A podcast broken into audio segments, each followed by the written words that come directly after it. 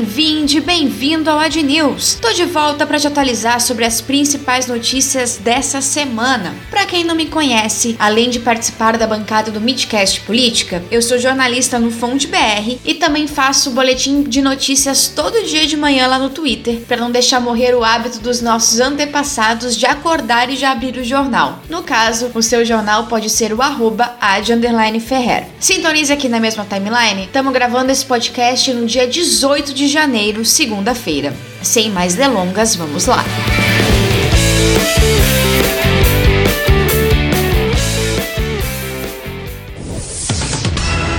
Momentos de esperança, Vitor, sob a música mais emocionada que você conhece.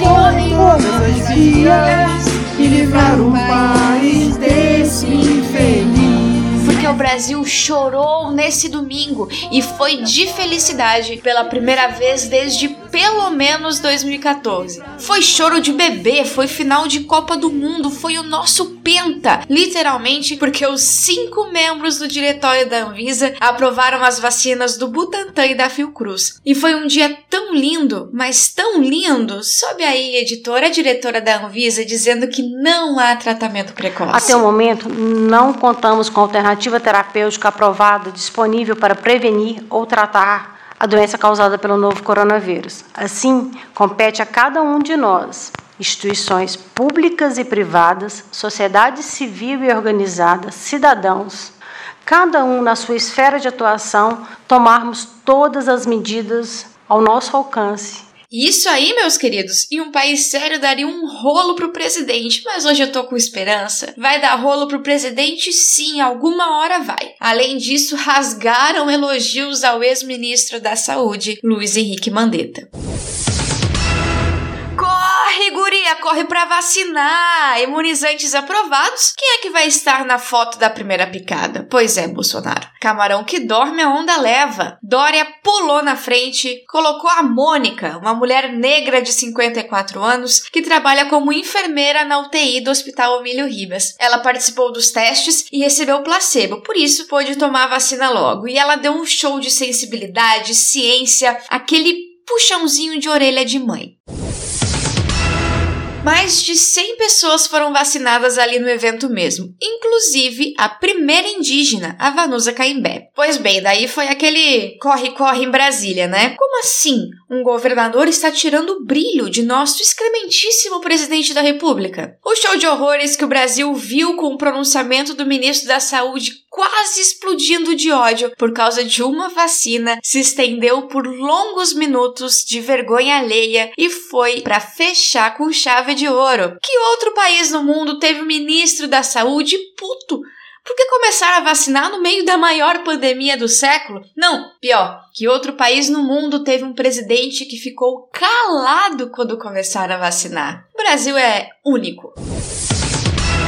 Mas a pandemia não acabou, porra! Não só não acabou, como piorou e nos deixou sufocados nessa semana. Para alguns, literalmente. Faltou oxigênio em Manaus. E parece louco dizer, porque desde pelo menos metade de dezembro a cidade vem tentando chamar atenção para esse problema. O ministro da Saúde finalmente foi para lá, ficou do dia 11 ao dia 13, mas no dia 14 a crise estourou. O que foi que ele fez então? Você me pergunta. Distribuiu cloroquina, ivermectina e Anitta, e voltou para Brasília. Além disso, lá pelas bandas de dezembro, o governo também aumentou o imposto sobre os cilindros de oxigênio. Aí teve que correr para voltar atrás quando a merda já tinha atingido o ventilador. Se você acompanha o governo Bolsonaro desde o início, isso não é surpresa. As ações são sempre reativas, nunca preventivas. Mas estamos na maior pandemia do século, com alas inteiras em hospitais morrendo sufocadas e o governo tendo que pedir ajuda para os Estados Unidos, porque não o suficiente, galera. A gente ainda deu um jeito jeito de brigar com todos os nossos vizinhos. E ninguém vai ajudar. A não ser a Venezuela, que no maior golpe do karma de 2021 até então, ofereceu oxigênio e até médicos. Vocês acham que o nosso governo agradeceu? Claro que não. O Procurador-Geral da República, Augusto Aras, pediu ao Supremo Tribunal de Justiça que investigue o governador do Amazonas e o prefeito de Manaus. Aras também deu 15 dias para que Pazuello explique por que não agiu para garantir o oxigênio na cidade. Mas Bolsonaro é poupado de investigações. A situação em Manaus é crítica e parte do caos é culpa de uma nova cepa do vírus que foi identificada por lá. Eu conversei com o querido Júlio Ponce, que é doutor em epidemiologia, e ele me explicou sobre essa nova cepa. Então, essa mutação que gerou essa nova variante do vírus, ela foi descoberta, na verdade, pela primeira vez no Japão. Eles perceberam que alguns, umas pessoas, alguns turistas, né, que tinham vindo do Brasil, tinham essa, essa variante. E o que que acontece? O vírus, na superfície, ele tem algumas proteínas que a gente chama de spike né, como se fossem espinhos, e é inclusive por isso que ele ganha o nome de coronavírus, né? Ele tem uma coroa de espinhos em volta da superfície. E esse espinho é justamente o que vai se conectar na célula para poder entrar, é como se fosse uma chave para a fechadura que abre a célula e deixa o vírus entrar. Esse spike ele tem, inclusive, é, a possibilidade de gerar resposta imune, ou seja, gerar anticorpo que vai reconhecer, vai grudar ali, vai bloquear. É como se eu colocasse uma capa em cima da chave e ela não conseguisse mais ligar nessa fechadura.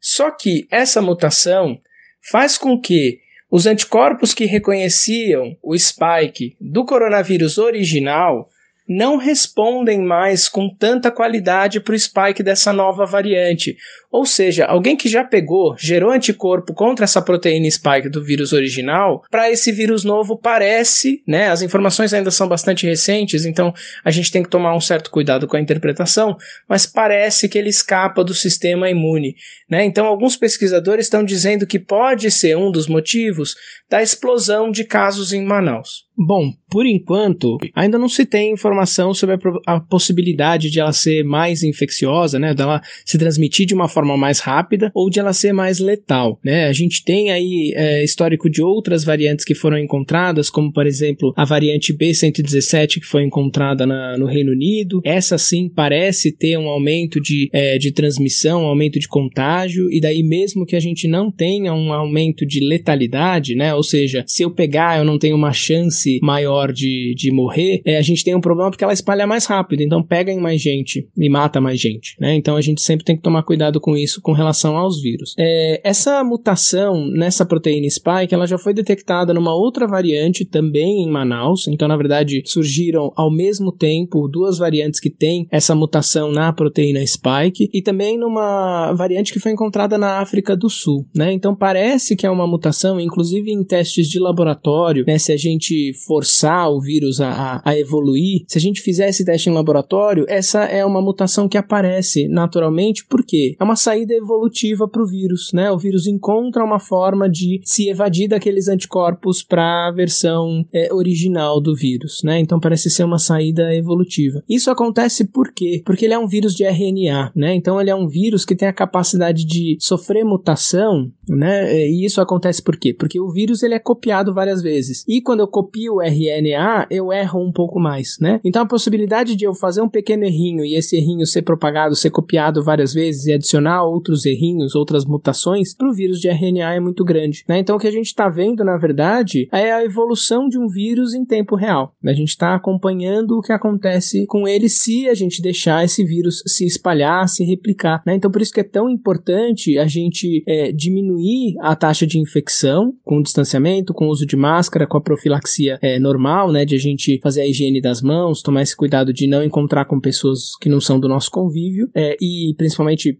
se mantém é, é, em local arejado, né? Não ter aquela questão de ficar em local fechado com pessoas que não fazem parte do nosso convívio, principalmente se tiver sem máscara, porque daí se, e a gente obviamente garantir a vacina, né? Se a gente conseguir isso, a gente consegue frear essa disseminação do vírus. Ele tem menos chance de entrar em um organismo para se replicar, tem menos chance de sofrer mutação, tem menos chance de criar aí uma variante que seja mais infecciosa, mais letal ou que tenha essa possibilidade de escapar do sistema imune. Então é, na verdade, uma forma do vírus se adaptar, se manter vivo, no caso, como por exemplo as supergonorreias que vão se adaptando a, aos antibióticos, é mais ou menos isso. Isso, o processo de adaptação é o mesmo, né? Na verdade, o que, que acontece com a supergonorreia? Quando a gente tem a distribuição sem nenhum tipo de controle, sem nenhum tipo de critério de antibióticos como a azitromicina, a gente acaba selecionando alguns indivíduos dentro dessa população da gonorreia que são resistentes, né? E quando a pessoa não toma isso dentro de um, de um protocolo clínico, né, com a dose adequada, com o tempo adequado, o que que acontece? Sobra ali, depois de eu destruir que não são resistentes à azitromicina, sobra uma população de resistentes. E é essa população que vai se multiplicar. E daí o que, vai acontecer se eu precisar usar azitromicina para poder tratar a gonorreia? Eu não vou conseguir, né? Porque agora todos os, os representantes daquela população têm essa característica de resistência. A mesma coisa para o vírus, né? Se eu começo a, a deixar ele correr solto, deixar ele se multiplicar, ele começa a encontrar estratégias para se manter vivo, né? Seja é, encontrar formas de se replicar mais fácil, formas de infectar mais fácil, porque daí ele atinge um número maior de pessoas, né? Inclusive, se for um vírus, por exemplo, que ele causa sintomas muito fortes no início e a pessoa não chega a interagir socialmente, esse é um vírus que não se espalha, porque ela não vai ter contato com ninguém. Agora, o problema do coronavírus é justamente esse, né? Tem um período ali é, em que a pessoa ainda não apresenta sintomas, às vezes três, quatro dias, né? Que ela tá completamente assintomática, mas ela começa já a transmitir esse vírus.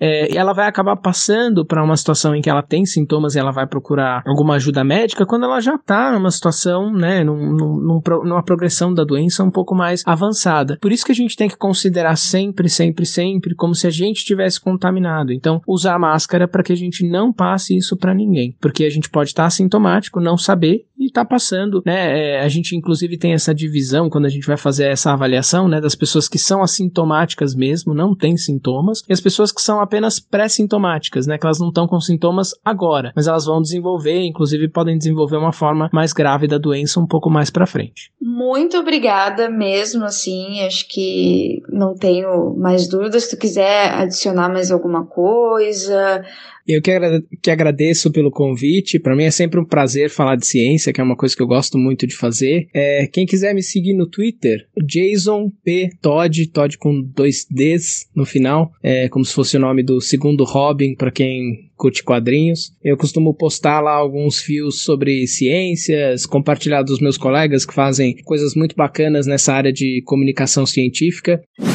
É isso então, pessoal. Vamos encerrar esse podcast com as palavras doces e sensíveis do Júlio? Claro que não. A gente vai encerrar com as minhas palavras duras e agressivas. Fique em casa, bicho, tá quase acabando. Se cuidem e até semana que vem.